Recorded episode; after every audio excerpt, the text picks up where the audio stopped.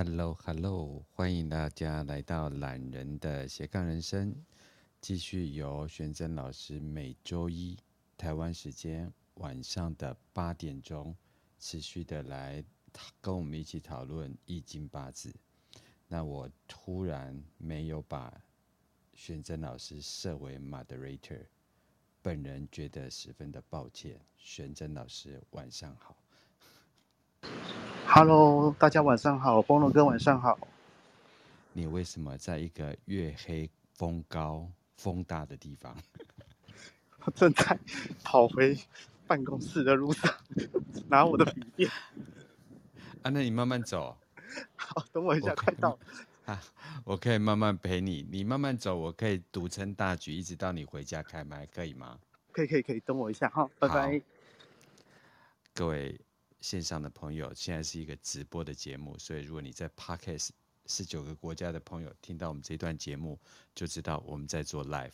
然后这些老师们都是公益的付出，所以我们各有各的忙碌的事情，所以希望大家能够体谅体谅。在那个玄真老师还没有回到他的家跟办公桌跟打开电脑之前，我想跟大家谈谈几个我最近在。呃，研习的这个禅宗的部分，那跟大家分享几个公案。然后呃，有一个公案叫做哑巴与鹦鹉。那有一个学生呢，请教啊慧林慈寿啊禅师说，当一个人悟道有感受却说不出来的时候，那到底像什么啊？然后就是呃，那个法师就呃禅师就说呢，呃，像哑巴吃蜜。然后这个学生呢，又在问了一个问题，说：如果当人完全都没有感受，却能够说得头头是道，那又像什么呢？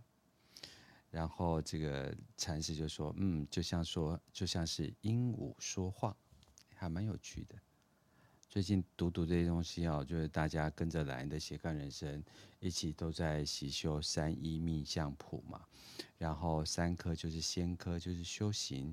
然后，不管你是呃佛教、道教、啊、呃、密宗，或者是啊、呃、那个穆斯林，然后基督、天主，甚至是新兴的身心灵学派，不管你习学光，然后你习学啊、呃，不同的法门，玛雅也可以，那都是一种修行。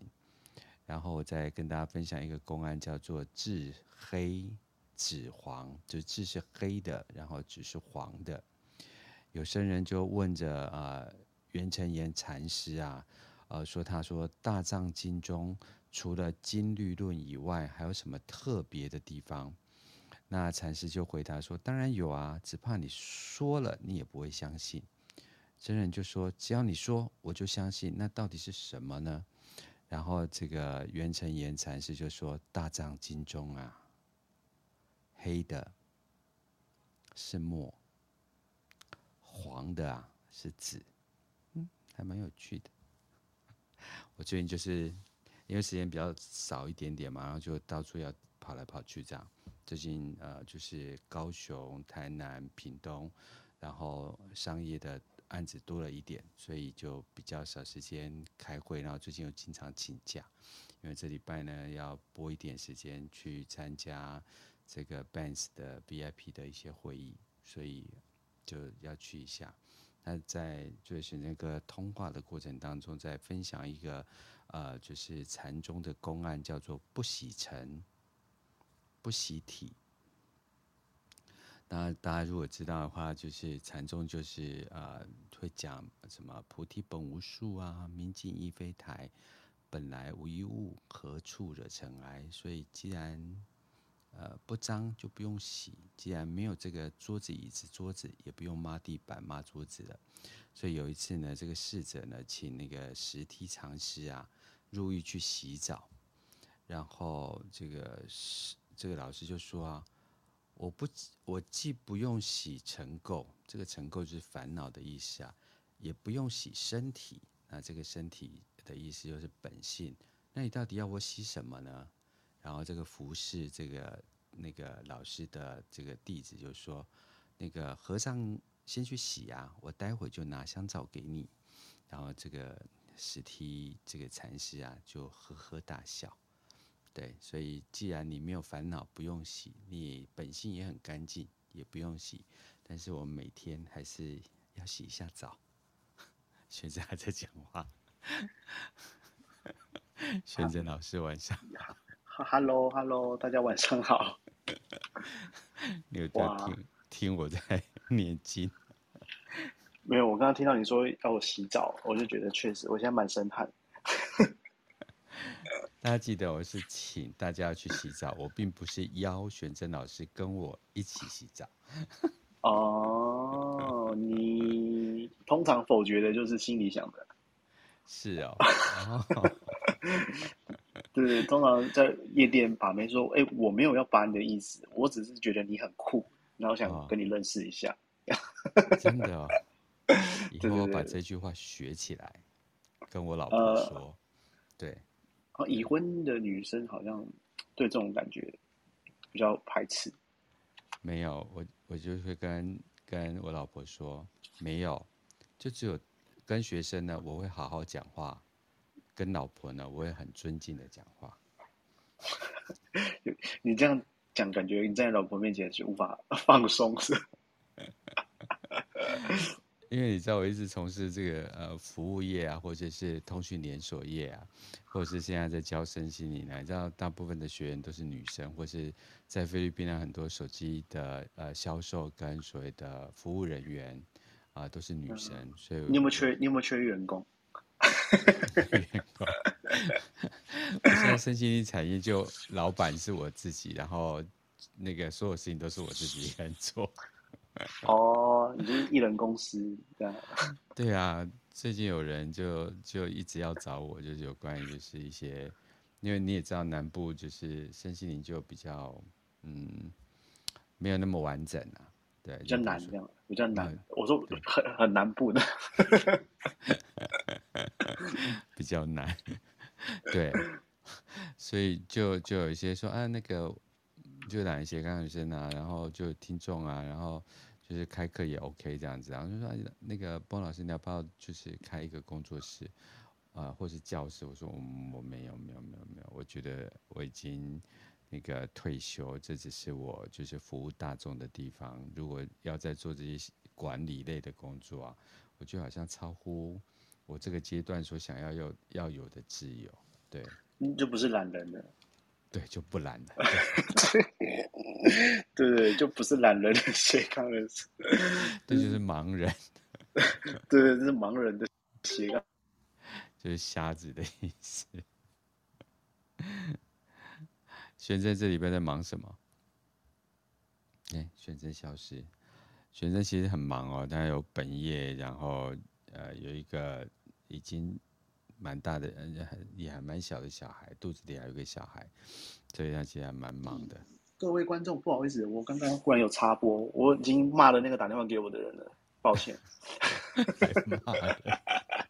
对，有人想说你挂掉就好了，不行，我要骂他。对。对，大家拢讲咱两个讲话无正经。没有啦，我刚刚说我在上课啦，就是晚点再回播。好，那，学生，你你这两个礼拜啊，我们没有时间开课，你这样、嗯、最近在忙什么、啊？哇，说来话长，我真的超忙，我觉得我都不知道该从何讲起。呃，我先讲好的部分，好的部分是我母亲她化疗疗程结束了，对，恭喜恭喜。对，就很开心啊！我就觉得哇，人生进入下一个阶段，就是、嗯、就是哎，父母亲癌症竟然就是因为那时候原本以为原本以为生命会到到这边，就、嗯、哇，而因为那时候医生也不太乐观，哇，那时候真的慢心心理压力蛮大，就没想到经过了这八九个月的努力，哎，嗯，就是我母亲的生命就救回来了。我觉得、嗯、哇，真的是。感叹波诺哥，不，感叹医学了。医师 就是主治医师，不是波诺哥，但是就是很感谢身边的每个人，然后我真的很开心。然后最近还有，我觉得也算是好的一件事情，就是我我儿子他竟然抽中公托。哦，这好难哦，在对啊，呃，在新北市，对。他而且他抽中的那间是就在新北市政府旁边，就是所有新北公托里面地点最好的。啊，距离你家也近，还行啊。啊，对，哦、就算已经算算是最近的两间的其中一间。哎，好快耶！对啊，然后小孩已经要上公托了。其实半要六个月就可以送，只是因为很难抽，哦、主要是很难抽啊。因为反正我我我儿子他抽中，然后后面他后面还还有四五百个人在排。对，就是那个是超级难。对不过上公托之后，就是他就开始有一些发烧感冒，就是正常啊。因为我们听妈妈社团的人说，刚就是小朋友刚开始团体生活，一定会有一个时期是有很多病毒。对，对没错。那他最近就是都在发烧，他现在还在玫瑰疹，然后我这几天就在弄他，就是因为他。呃，从礼拜上礼拜五开始就发烧，烧的很高啊。那时候也是哦，没日没夜的在帮他退烧，嗯、而且他生病的话是不能送托的。然后最近就是主要是带我妈妈弄最后一次化疗给小朋友，然后还有工作这样。对，对，说很忙也没很忙，但就你就觉得很好像一直在做事。应该说说工作就是那种。有时候就说压力很大，也没有压力很大，就只是时间都排得很紧，这样子。做完 A B 就来，做完 B C 就来，这样子。对，就是一波未平一波又起，这样。一波未平。什么啦？我比较想要讲说什么一朵花开，接着另外一朵花就开，一波未平，就好像觉得好不是很正面的感觉。不会啊，你把它想象成啊，算了，不要不要开黄腔，对不起。对，不行不行不行，对不起，不行。Sorry，搞不好你儿子以后会听到这一段节目，不行不行。我儿子可能会拍案叫绝，哎呀，绝了，不会是我爸。其实也是，我最近也也莫名的哦，就就一直，你看我一直都在请假当中，我这个礼拜又狂请假。呃，其实讲真的，我在我的认知里面，你请假是比没请假还忙。对，就是人家说哦，你请假过很爽，没有，我就是忙到快不行了才请假。对，这个礼拜我还在那边执着着，就是说我应该哪些请，哪个不要请，因为这这整个礼拜就是白天忙，然后晚上就有一点空这样子。可我现在晚上的节目就只有玄真的节目跟啊、呃，就是诗诗的节目。嗯，你就是把你的夜生活留给我们两个这样。啊、哦，不要，我还是有理智的。我是一定没办法，思思你有机会开发。我不用开发他嘛，是他开发我吧？哎、欸，你保重，你保重，保重。不要把笑点跟那个上帝连的那么近。哦，对对，最近喉咙不太舒服，对对对。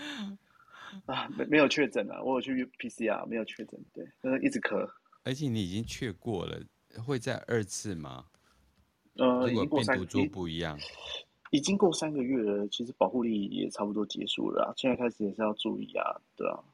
我之前原本去陪我妈住院都不用 PCR，现在都开八三个月之后就要开始 PCR。啊，我今天就跟邮局的人着实的聊了一下，然后他觉得我好像在刁难他，其实我并没有。现在不是大呃，就是所有的地方都没有强制要就是那个就量体温的吗？哦，可是可是进邮局还是要量体温，然后他就特别又有一个义工啊，老妈妈在那边叫叫人家量体温，然后我还是照例的，就是量了一下体温，但是我跟他讲说，为什么大家都不用量体温了？你们还是要强制要我们去做量体温，跟提醒我们量体温这件事，然后他就说，对呀，我们的公文还没有下来。他说上头还没有给我公文，我就想说，是上头没给你公文，也没叫你砍了你的头跟理智啊，你为什么一定要去做这件事情？那他们就很执意要做这件事情。对，是。然后现在就已已经大家就那种民怨四起了，这样。哎，我觉得疫情其实打乱了很多人的生活步调。我现在看到很多很反常的事情，我都觉得很正常。比如说。柬埔寨啊，哎，你知道柬埔寨这件事情是最近才在报吗？因为我跟你讲，太多人因为疫情失去工作，然后一有这个，要不然以前哪有那么好？以前哪有那么好骗？就是就是这种事情，其实，在以前就是疫情之前的台湾人，其实应该不会那么惨，就是那么容易被那个。就是我只能说，就是疫情可能让很多人工作受到很大的影响。那就看到有机会就，哎，对啊。可是选择你你你。要，嗯，如果我们从另外一个角度思考，当然这个整个大环境逼着人，就是在绝境之前就啊、呃，就是抓住最后一根稻草嘛。对，可是反过来就是说，就是这么这么困境的过程当中，但是你看他打出来那些真文啊，你不都觉得那个实在是很夸张吗？很很就很很瞎，我觉得那个一看就觉得我不会有感兴趣这样。可是既然这么多人，对啊。就说是否这种物质的需求让人会失去理智线？如果这个是一个就是未经世道啊，或者是很年轻的小朋友，比如说呃我我那些什么十二岁、十三岁，可是我觉得其实大部分的人都已经经历过一大段的，就是就是三生五令啊，然后或者是读书有基本的。思维，可是真的到那个节骨眼，真的斗不过他哎。对，嗯，真的。可是是因为我在东南亚太久了，所以这对我来讲是习以为常的事情。我觉得你应该看这件事情会看得更深入，因为你在那边待的时间非常的久。然后你看这次柬埔寨再出来，就接二连三被爆嘛。可是你知道东南亚这个国家，其实柬埔寨不是一个呃。就是最会利用这种事情的人，其实像泰国啊，也是非常有名的。嗯嗯嗯，对，跟大家就是就宁愿就没有要去长些智慧这样子。哎，这样讲好像骂人，对不起啊。下面如果被我扫到的，我只我还是献上我的祝福啦。但是，哎，钱这种事情真的是不知道怎么样跟大家说明跟分享。对啊，我只能说真的是被逼逼到一个阶段，判断能力就会下降。哎、欸，可是像选择啊，我们就就可以去用一经八字去协助别人批什么批命啊、批运啊，或是看这个人的那个运势，就是流年运势啊。没错，对对。但是呃，因为我们台湾在命理的部分的话，其实很难去判定我们的国运嘛。原因是因为你讲到底要定。就是台湾呢，是从什么时候开始？因此，就是台湾的牛年就很难定嘛，哈。呃，其实要判断国运的话，就是就是当时的领导人他的大运就是会等于国运，或是当时的高官，对对对，或是他的大运，对对对，就是他的高官啊，或是什么的，他们可能他们的这几年的运程会间接等于。就是我们未来这几年的国运，那有一些当然有，因为中华的那个命理的学问是有很多种流派啦。嗯，那有一些是用那个三元九运去看国运，嗯，那有些人可能是很呃，他们可能就是用那个什么什么推背图，还是一些预测工具。嗯，但是我我自己个人觉得啦，就是。我觉得可以综合综合一起看，那看有没有，就是可能某一个结论是很多工具他们共同的结论，那通常那个结论它的准确性就会比较高，就是去比对一下的意思。对对，交叉比对。我我觉得其实，呃，每一种命理工具它都是一种呃累积数据的方法啦。那如果说今天你透过更多的方法能够得到共同解答的话，那个答案它的准确性一定是比较高。我如果照你这样讲，我来查一下那个。那个蔡小姐的流年运势，就玛雅的角度，可以啊。不然你会忽然发现我们什么时候要那个躲在防空洞？是啊、哦。最近其实你看哦，像我觉得除了柬埔寨的事情也是很反常，嗯、那像就是最近两岸关系也是比较反常一点。嗯，对，我觉得最近反常，觉得蛮正常的嘛。我觉得他有他不正常的地方，但是你要说正常也是正常。但是以前他不会这么的浮出水面，就是可能还是不会。应该是说美国真的这段时期对台湾的关注度真的是大大的上升。那当然，它背后有它的原因啊，就是当然就高高人就是高来高去，我们就是吃蛋糕就好了这样。嗯、对，那我我倒是吃得起鸡蛋糕，成本鸡蛋糕，三十六把刀。对对对对，没错 哦，你背的蛮清楚，果然是有小孩的人。对，我们是九九把刀的四倍表，什么？九四三十六。对，我会发现就是说，嗯。对，我其实还蛮蛮好奇这种这种事，但只是因为我从玛雅的角度，我比如说很多人要出事这件事情，我其实早有耳闻，因为我做了一些政治公关嘛，呃，就是政治人物，嗯、所以我大概知道他们在担心什么。比如说啊、呃，现在我们只是看到一爆嘛，那跟爆米花一样有二爆、三爆这样子。对，所以你要记得现在才八月份哦。啊，是。对，所以呃，他是在就是民进党党内初选的时候就决定，就是不管征召最后民有的没有。可是接下来，其实你想想看，我们一直到选战的十一二月啊，那才是大事战。因为其实人的记忆是非常的短的，其实大概跟恐龙差不多。所以其实你太早打这个战啊，其实并不是并不是一个好处。所以这次林志坚的战，我就觉得很太太早发酵。对，其实我我觉得人的记忆不是短暂，是因为现在资讯太多，很容易把前面的资讯给洗掉。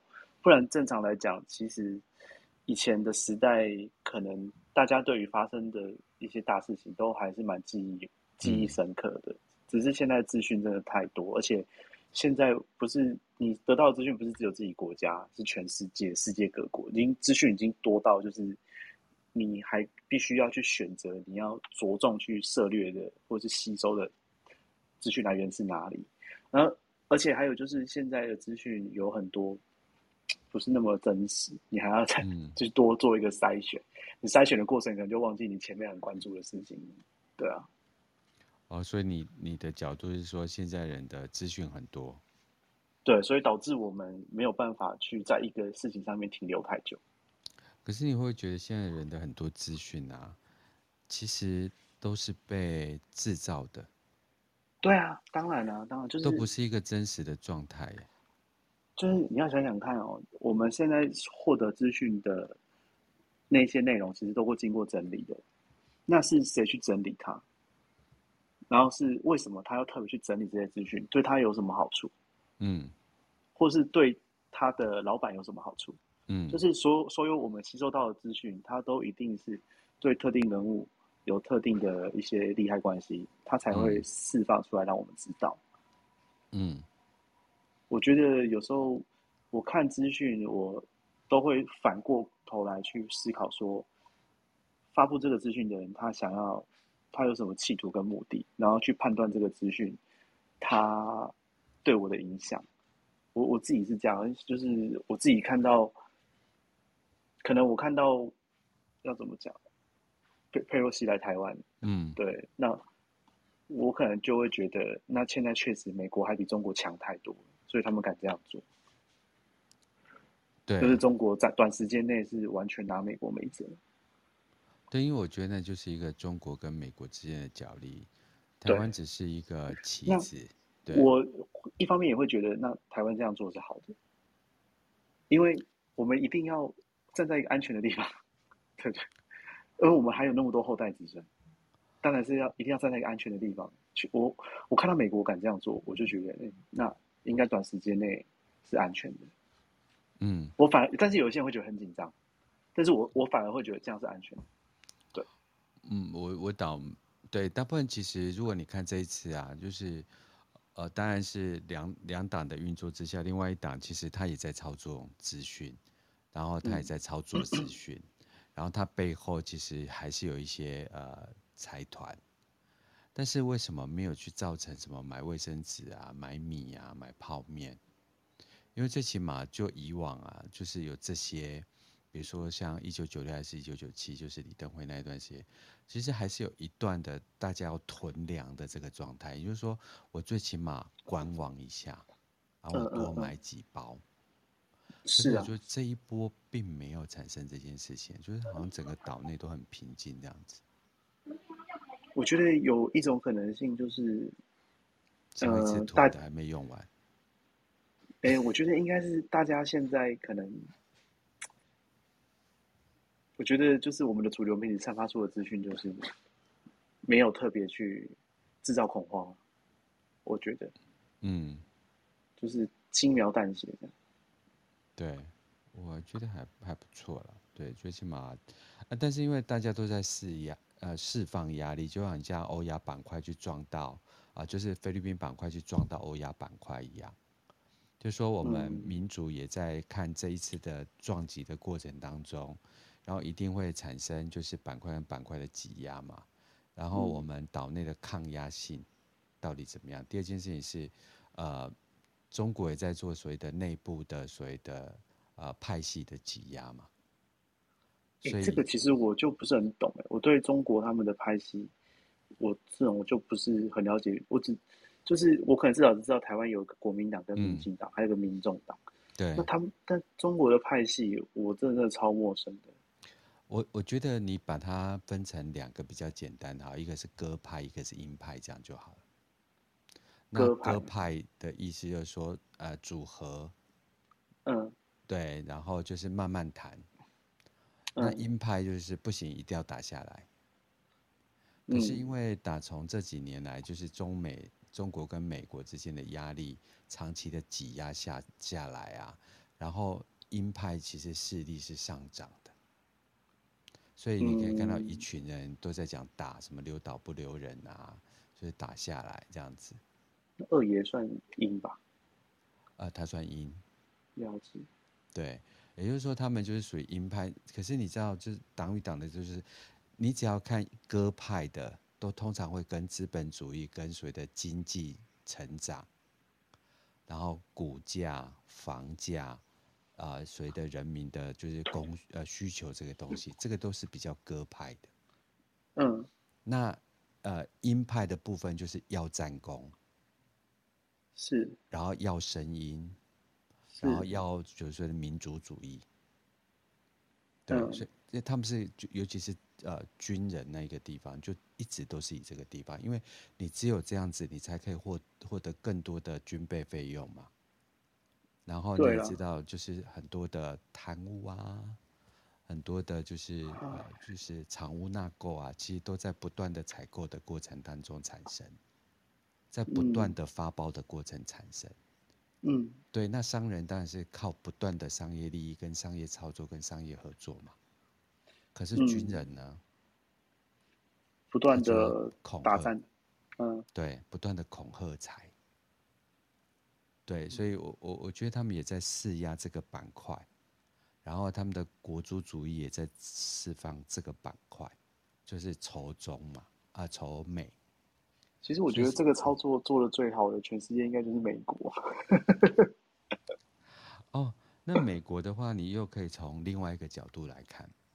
嗯，因为基本上全世界的货币啊，都是以美元当做基础的。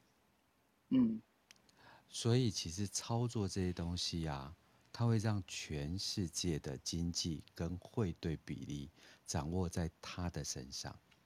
对。然后这个东西呢，其实他们印制呃美钞这个这个这个权利也是在他们自己手上。嗯，所以加码不加码国债这件事情，其实都在上。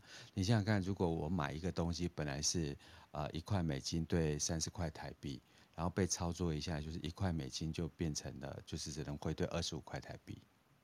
也就是说，他活生生的就就是我什么事都没做，就一个就是呃美国的这些所谓的紧张啊，或者是呃内部的怎么讲，就是呃资源回收这件事情。你就活生生从有利润变成没有利润，嗯，所以很多人就会去操作远期外汇这样子，远期的汇率，所以它有很多商业，但是呃，美国这个东西一方面它呃呃鹰派跟鸽派就是还是一样，就是钱的操作跟所谓的，比如管不管是武器的销售也好，那只要是跟武器这件事情啊，他们就是在贩售恐惧，对，那贩售恐惧的话，你就会提高军备。你提高军备的话，我们就被锁死，要跟某些国家买。所以这叫做双呃，就是呃双面操作手法，就两边都要赚钱。嗯，对。那因为他他基本上现在美国的呃国际的这个这个呃局势的掌握啊，有一点快失去的龙头的地位。嗯嗯嗯嗯，所以但是其实欧洲就是就是欧洲共同体，他们也没有在放弃这件事情。其实我觉得，如果美国他们就是国家状态是正常的，让他们来主导是没什么问题。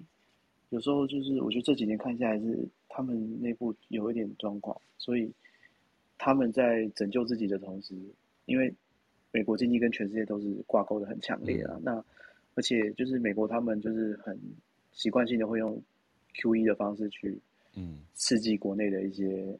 所有的问，呃，应该说解决国内所有问题。嗯，那到最后就会变成说，他们的那个很多东西，你 QE 一定会有造成一些通膨啊，或是造成一些林林总总的一些复杂的后续问题。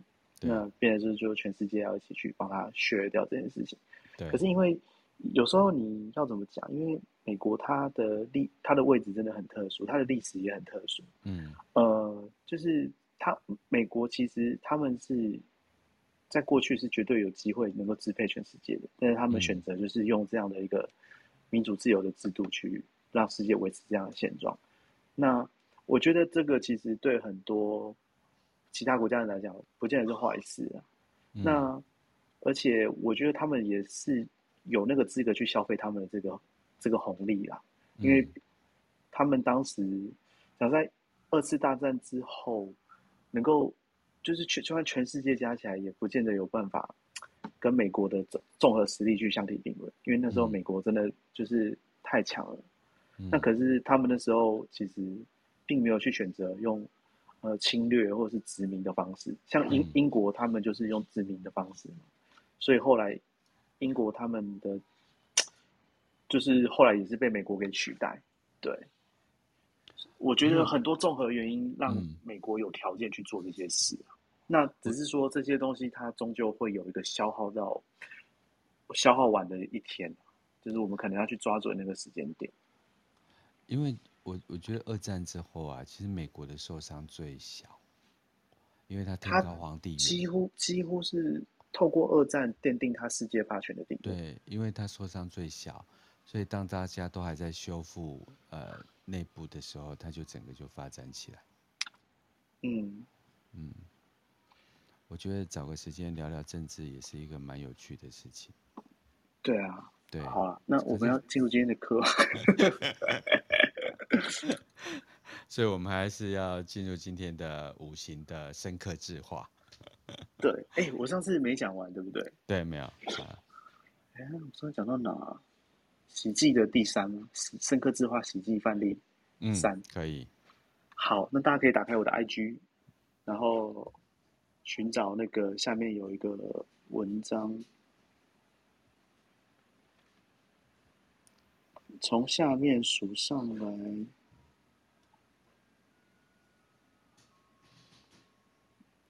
我也来找一下你的 IG 连线。贴一下连接，有一个很大的那个六六六张图片在一起的那个组合图，它的右右下角，嗯、五行生克字画图。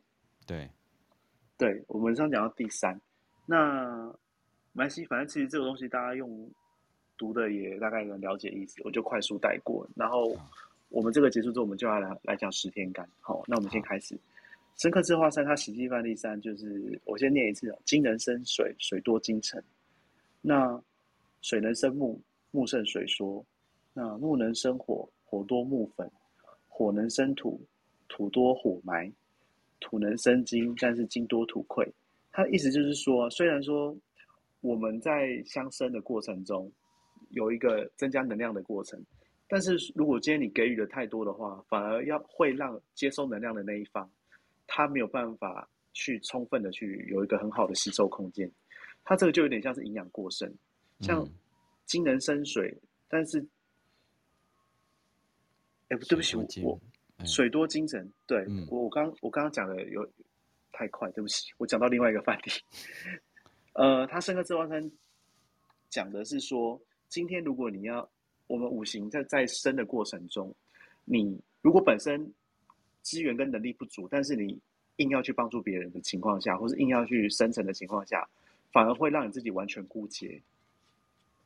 嗯，对，就是有点像说金能生水，但是今天水已经很多了，你金又去生水，那基本上那个金它的能量会完全被消耗掉。对，就有点像是说你，你可能你就明明你的食量就是只能吃一个便当，嗯，可是你今天却过度的去尝试太多的东西，会导致你没有办法去很好的消化。对，那或者是说，今天你可能明明就只有一百块，可是你朋友跟你借一千，你还愿意借他，那到最后就是你连自己生存下力下去的那个钱都没了，就是你有点做超过自己能力范围的事，这是喜剧范例三最主要在表达的这样。啊，就跟呃之前我有一个嗯朋友，他就是呃呃六个锅子一个盖。然后，所以他就对，就是那个锅盖一直都在移来移去。他说没有那种卡撑就要吃那种泻药。他说他本来本金就这样子，但是他就运用所谓的杠杆原理，然后就到处投资。可是每天都在跑三点半，一下子是这个营业项目的三点半，一个是那个营业项目的三点半，或是那个营业项目的三点半。就会一直都在那边，那所以你的金如果这样，这只有这么少，但是你要去生那个水，最后你就会把自己埋掉，挂掉。对，嗯，其实他这个东西就是在讲说，五行生克就跟做人的道理一样，就是我们量、嗯、量力而为，还有就是你要评估对方是不是真的有这么缺，如果对方其实没有那么缺，你也不见得要对他予取予求了。嗯，对，大概是这样。没错。好，好，那我们继续来讲生克制化喜忌范例的第四个。嗯。啊，它第四个里面提到就是金能克木，但是木盛金缺；木能克土，但是土重木折；土能克水，但是水多土流；那水能克火，但是火多水蒸；那火能克金，但是金多火熄。他这个生克制化喜忌范例第四个，主要在讲说，我们虽然有相克关系，但是今天你想要克制的对象，如果他本身能力已经超过你能够克制的范围，那你硬要去压制它，反而会让你自己受伤。就是虽然说你可能，比如说你可能大人明明就可以打赢一个三岁小孩，但是今天如果三百个三岁小孩，你一个人可能是应付不来，这样。嗯，对，或者是说有时候。那个虽然说森呃水可以灭火，但是如果今天是森林大火的这种水，呃的这种火，森林大火这种火，你用的水量不足，基本上水也只是变水蒸气而已，它没有办法实际达到克制的效果跟目的。嗯、也就是说，我们待人处事有时候也是还是要量力而为啦，就是你自己有多少能力在做多少事，即便你在先天条件下是有优势的。可是你还是要去评估你对手现在的状态。对，如果他状态真的很好的话，你也不见得能够如你预期或是如你所愿的这样子去达到你要的目的。这就是范例四它主要在阐述的一个道理。对，这样大致上是这样。是的，是的。那简如果要举例的话，像金人克木，木盛金缺，就是有点像是。你今天在砍树的斧头已经很钝了，嗯，然后那个木头粗干又很硬，那基本上你就想象你拿一根球棒去砍树，怎么砍那个树都不会断，那个球棒可能还有被可能被你砍到歪掉这样。嗯，那木能克土，但是土重木折，就是说虽然说木头它基本上是能够让土变松，但是今天如果这个土壤质地非常的硬，它是水泥，它是昂纹头。那可能对于一般的木头来讲，它要直接能够让它的这个昂纹头变松，也没那么容易这样子。嗯，那土能克水，但是水多土流，就是说，哎，虽然土能够克制水的方向，或是引导水的方向，但是今天水如果太湍急，或是像铺那个什么土土石流这样子的话，那你那个土墙有可能被水冲散。对。对，那水能克火，火多木蒸，呃，火多水蒸，就有点像我刚刚讲森林大火，你用少少的水去浇洗的话，基本上那个浇洗的效果也是很有限，到最后可能就是都变水蒸气。嗯对，那像火能克金，金多水火熄，就是你就想象，如果今天你在打铁，可是你火炉不够烫，你丢金属下去，丢太多，哇，结果火熄掉了。对，那金还是一样硬硬邦邦这样。对，那这样子你也没有办法得到克制它的效果，所以克制要有一个环境跟先天条件作为依据，你才能够达到你要的目的，这样。嗯，还是要量力而为。嗯，对，没有错。好，那再我们来讲生克制化行气范例第五个哈，我先念一次哦。金衰遇火，必见消融；火若逢水，必然熄灭；水若逢土，必为淤塞；土衰遇木，必遭倾陷；木若逢金，必为坎折。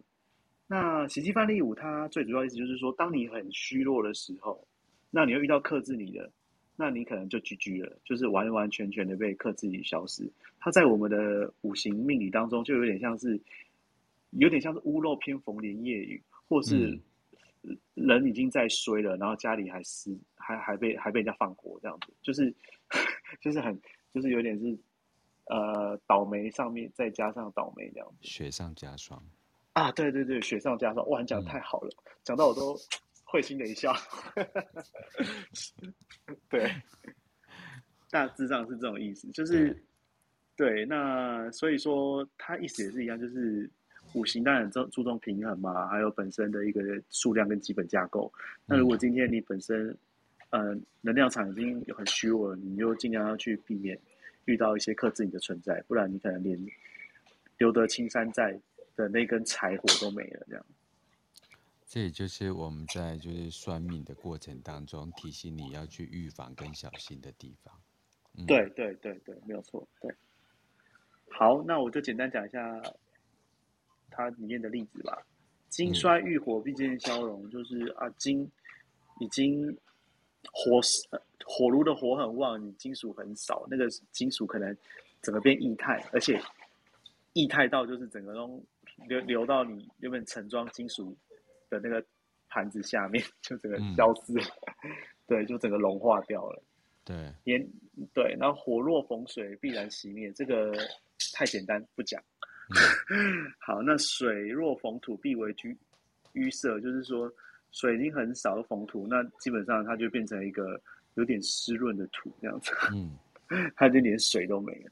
嗯，那土衰遇木，必遭倾陷，就是土已经很松散了，然后又遇到木头。那可能就是那个土壤，它会连一些基本架构，还有基本的那个呃形状都消失，嗯，这样。好，然后木若逢金，必为坎折，这个也太直白，就是木树枝很细，然后你拿关刀去砍，一下就断了，这样。对。好，那基本上五行生克制化行气范例就是这几个。那我来讲一下结论啊，结论就是说，总而言之呢，五行必须要综合得宜，才能够达到和谐与安定，犹如风调雨顺、国泰民安。凡事，哦，对不起，我我儿子他他很兴奋，他听到我讲的很有道理。对，我觉得他是听到我的声音。真的吗？我我戴耳机呢。哎哎，他的耳朵很灵敏。哎、欸，爸爸在上课了。你要听？哎、欸，啊，天哪！哎，我继续，不好意思。反正凡事过与不及都不好，中庸与和谐才是好的。嗯、那生克制化要刚刚好，要有所抒发，也要有所控制，才是易经所追求的最佳状态。那没错，我们上面所举的例子就是在讲这个道理。我我在跟玄真谈就是易经八字之前啊，我就是一个屁，就是屁老人。所以我就是一直都很很在乎自己的想法，然后就觉得说啊，没有什么不可能的。没有，您是屁，但是你不老，你在我心目中很年轻，永远的十八这样。我不能再爱你更多了。OK，我刚以为那是反过来讲，没有，我我我我我是我是老，不是屁。真的很好笑。哎，对啊。真的，你看哦，我像最近就是民进党发生的事情呐、啊，是，呃他们一直都很就是风调雨顺嘛。可是因为玛雅在经过七月二十六号之前，就是要进入变天期，是。可是他们其实一直没有用就是居安思危的方向去思考，所以他们这一跤跌的、哦，不管是一尸五命啊，然后是什么连环惨呃连环惨案呐、啊，嗯，这个就是他没有去感受到这个五行之间的流动跟变化。对啊，对，呃。我觉得他们容就是不要说他们啊，我觉得人都是这样。台湾人有时候很容易得意忘形。嗯，对，没有没有那个居安思危的那个意思。对，比如说他们把就是裴洛西来台啊，当做是就是啊、呃、台湾的开国史，或者是你说中华民国台湾的开国史以来啊、呃、最高的一个就是美国的领导人啊、呃、访台这样子。是，那这件事情呢，就是他们认为已经达到了这个高峰，是，对。可是他没有发现，就是说，哎，他们的时局什么时候要转？哎，物极必反呐。这一这一这一这个棋呀、啊，你与其是去看是林志坚的棋，那其实不然，因为林志坚在。呃，前面两次这个议题，呃，前面两次的呃新竹市长选举的时候，其实这个议题曾经被炒过，可是没有被炒起来。是，对，然后他们这一次实在是，嗯，他待会几位叫克谁哈？嗯嗯嗯嗯。对，然后这一这这一个掉下去啊，幸好现在还只有八月份哦。如果这一张是掉在呃。今年的十一月份，嗯，就完了。对啊，哦，那个影响就很大。对，他就是都不要选了。有没有可能是他们内部内对内内内部就是可能有人不希望林志坚出现？哎，你这样就深刻字化，我们就来谈字这件事情。对，我就忽然在对那个国民党党部前面放一把枪，这样。那我问你，其实他是在修理林志坚呢，还是在修理蔡英文？我觉得都是啊。他其实是在修理蔡英文。哦。因为修理林志坚，现在跟林志坚就是同等级的那个党内人才啊，其实还蛮多的。是。可是你就想想。如果我们就从深刻字画这个字，就是所谓的下棋理论来，你就知道谁在字鹰派。对，是啊，这个就很蛮有趣的。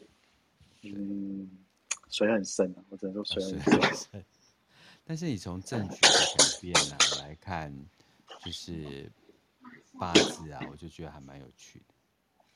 嗯，对哦，其实这个东西都是可以从易经里面去。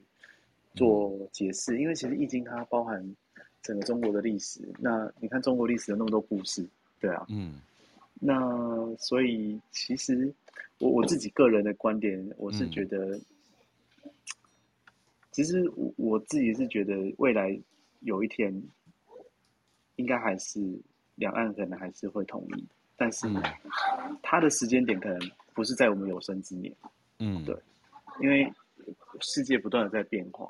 对，但是它会有一个很长期的那个规律，就是长期趋势来看，就是美国他们一定会不断的发生很多问题。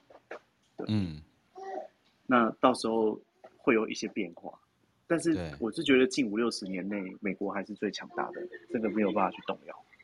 嗯，嗯，没错。好，那选择我们继续。好，那我们现在直接来讲那个。天干，十个天干它所代表的五行，然后还有就是他们所代表的个性。那我今天先讲，我先讲甲木好了。嗯，甲我们十天干是分别是甲乙丙丁戊己庚辛壬癸，其中甲乙五行属木，丙丁五行属火，戊己五行属土，庚辛五行属金，壬癸五行属水。那其中甲。跟乙虽然同样属木，可是他们有分阴阳。那甲甲木它是属于阳的木，那乙木是属于阴的木。那大家还记得我们之前都有讲过，就是属木的人，他的一些个性大概价值呃个性可能就仁慈、善良、慈悲嘛，然后喜欢建构整体模式，还有商位商业行为这样子，商业模式。那我们接下来就细讲阳木跟阴木有什么差别。那首先来讲阳木，阳木就是甲木，甲木它在古书里面记载是这段话，就是甲木参天为纯阳的五行之木。那形象就好比一棵大树，它是向天上延伸扩张，所以才会用甲木参天的参天来形容它的个性。那春天的甲木呢，植物的气息还非常的稚嫩，而且寒冷。因为以前古代他们刚过年的时候，那时候春天，那时候其实过年的时候大家都有过过年嘛，就是还蛮寒冷的。那所以说。春天的木如果能够有火这个五行来帮助增加它的温暖，就可以让它成长更好。所以古书才会说甲木参天得火而发荣，发是发生的发，荣是光荣的荣。那我们接下来来深入讲甲木他的内在性格。对，一般来讲，阳天干甲木的人，他们的个性属于比较领导型的，那他们有很高的责任感跟慈悲心。那当然，同时他们的掌控欲也很强，他们是喜欢发号施令、嗯、领导团队的这种个性。嗯、但是他们基本上不太喜欢屈居于人之下，或是被别人发号施令，这也很正常。通常喜欢发号施令的人都不太喜欢被别人发号施令。对。那所以说，在朋友、朋友或同才当间，他们是容易给人就是比较没有那么合群，或是很有想法，然后比较叛逆的感觉。但是相对来讲，就是甲木个性的人，他们遇到挫折，他们也是不会轻易的妥协跟轻言放弃，他们是属于越挫越勇的人。对，那也就是因为这个特性，所以基本上甲木的人，他们是喜欢有挑战性的工作，而且他们的是个性是属于很坚强不服输的，然后也不会轻易的向困难低头妥协，所以他们有具备刻苦耐劳跟踏实坚定的个性。那我们就把它想象成一棵大树。如果它站得稳，它就不容易被风吹或是被人推而倒下来，而且甚至树木它是喜欢给人在太阳底下就是呃就是乘凉的，所以说甲木其实先天上，如果你跟他处得好，他会喜欢照顾人，他是喜他是他是会勇于在团体中付出的，就是会好像一棵树用树荫去让大家乘凉休息。但是他自己会去默默顶着太阳，太阳有点像是压力，嗯，对，他就是自己承担压力，然后让下面人过得好一点。但是如果下面的人不合群，或是惹他生气，他的反应也会比一般人还要更加的强烈，嗯、还有愤怒，对对。那甲木的人基本上是很有慈悲心的啦，所以他们待人处事都还蛮容易心软的。所以他们有时候很常常被人家利用，但自己没有察觉到。还有就是他们会很喜欢讲一些大道理，也常常因为据理力争，然后又理直气壮，因此而会得罪一些小人。嗯，那给甲木的人一段话，就是你要懂得谦卑，承认自己的不足，你才能够成功。人的一生之中，你特别容易因为傲慢，而吃亏，所以要学会以德服人。如果你能够把上面这些问题都解决注意的话，基本上你就离成功不会太远。嗯，好，那我们简单把甲木的人的特性列了五点。第一点就是甲木不喜欢受人约束，心地软，为人慈悲，烂好人，然后怕别人在他面前哭。还有就是甲木的人喜欢二，就是甲木喜欢当老板，然后。但是他们不见得一定都能够当到老板，但是基本上他们如果不当老板，以一般正常上班族来讲，如果没有受到重用的话，生活会过得很郁闷郁卒。然后还有就是甲木的人，他们东西喜欢放在固定的位置，然后如果你稍微移动他的东西，他会找不到。然后还有就是第四点是甲木的人，他们想做的事情，他们都会把丑话先想在前头，然后他们吃软不吃硬，而且会照顾人。然后第五点就是甲木的人，他们喜欢脚踏实地，不喜欢走捷径，也不太喜欢变动。他们很喜欢像一棵树一样固定在那个点，然后他就生根。嗯，对，这是甲木的特性。好，那我们再讲乙木，也就是阴阴阳的阴阴木。乙木它的概念有点像是藤蔓小草，虽然非常的柔弱，嗯、但是它不会像甲木那样子害怕砍伐，也就是金这个五行。金虽然克木，但是乙木对金没有那么害怕，因为本身有很好的柔软性，还有再生能力，就好像草被割了或是被践踏，通常没有过几天就会复原，就会继续生长。所以通常在待人处事上，乙木的人是比较圆融温和，而且有点就是被虐倾向了，就是他们喜欢被践踏啊，然后被砍啊，被割啊这样子。对，嗯，就是 S N 里面他们是属于比较 M 的。那也因为乙木它是属于比较柔弱的木头，所以他通常喜欢呃从事比较幕后或是幕僚的工作。他们非常善于谋略，个性沉着，嗯、懂得隐藏情绪，而且也很容易呃，而且也很懂得掌握机会，顺势而上。然后，而且他们做事情不张扬、低调，然后他们是属于为善不欲人知的，而且他们不喜欢在聚光灯底下，也不喜欢出风头，很适合当一些编剧啊、导演啊，或是那个幕后老板。或是那个呃投资者，对，然后他们也很善于规划跟思考，然后也很喜欢交朋友、拓展人脉。那他们因为乙木通常是有点像是藤蔓一样，需要一根树枝，它才有一个好的方向攀岩。所以他们交朋友通常都是在寻找呃能够一起合作或是共事的伙伴跟依靠的对象这样子。嗯，那整体来讲是属于非常随和、好相处的一个。五行，对的一个天干呐、啊，对乙木。那乙木的人，他们基本上非常，虽然说表面看起来很温和柔弱，但是其实他们内心是很爱面子的。他们不会把自己的情绪表现出来，所以有时候他遇到不喜欢的事情，他会不知道怎么拒绝，他会比较优柔寡断。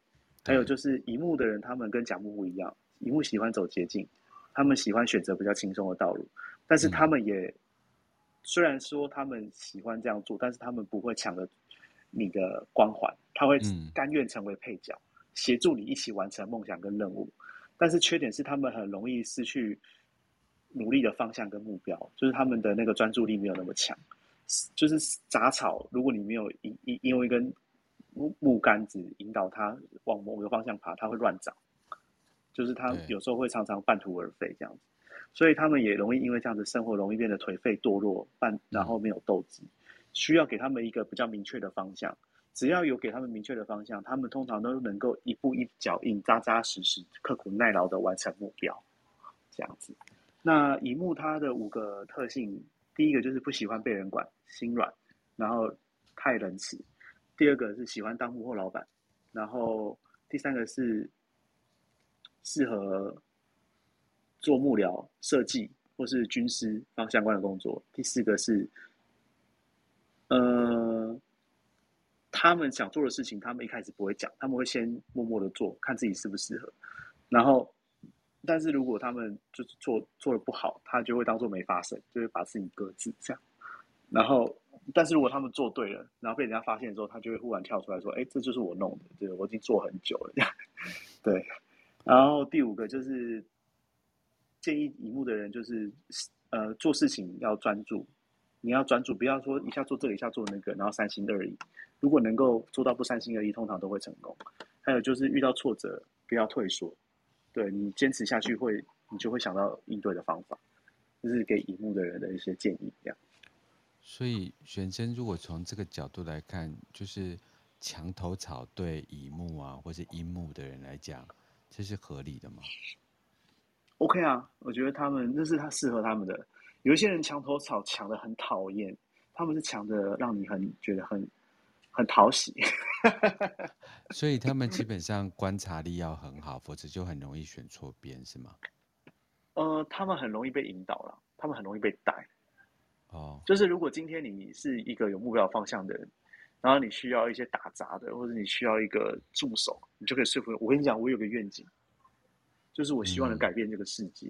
嗯，你有没有看到世界被我改变的样子？看到了吗？都 OK，就跟我走，就这样。他说：“哦，好。”耳根子清。对对，他们是很容易被引导的。就你就想想看那些杂草，他们是会乱长。你只要给他一个方，插一根竹竿在地板，他就顺着那根竹竿一直往上走。就算那根竹竿是接到那个什么，嗯、是接到那个小金抓的金那个金汤，他还是会跑过去。所以它比较像草本。所以，但是像。藤蔓类也属于樱木，对不对？对，呃，比如说像牵牛花啊这种，也是属于。对对对对，花朵也是啊。所以樱木其实也蛮注重外在形象，他很在乎别人的感受，就很像花一样。啊，稚嫩但是妖艳。爱面子啊，爱面子啊，对啊。啊，甲木就比较粗壮，就是他不怕人家去质疑他，反正我就证明给你看，我风来、嗯、风吹雨打我都不动摇，这样子。就那种怀才啊，怀怀茶立早那种感觉啊，对，跟你明着干这样子。对，没有错，是。对，然后他们也比较挺直跟挺拔，就是弹性也不太好，这样。呃，就他们勇于坚定自己的想法，这样。但太坚定就等同于固执。也可以这么说，对，一体两面。啊，很有趣。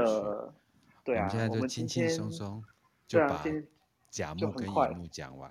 对，是是是，抱歉，后面讲的有点快，但是。呃，重点都在我的 IG 里面，大家可以，呃，有听不清楚的地方可以看 IG 里面的文章。好，那玄生，我们今天节目就到这边结束。下面的就是朋友啊、呃，谢谢大家在晚上八点到九点陪我们聊聊天，然后借由就是一经八字，然后聊聊这个社会的局势。那玄正哥今天很忙，一边带小孩一边开节目，那我们就把玄正哥留给他的家庭。对。就是我先忙一下。好，那今天节目就到这边结束，谢谢大家。好，拜拜。谢谢大家。好，拜拜。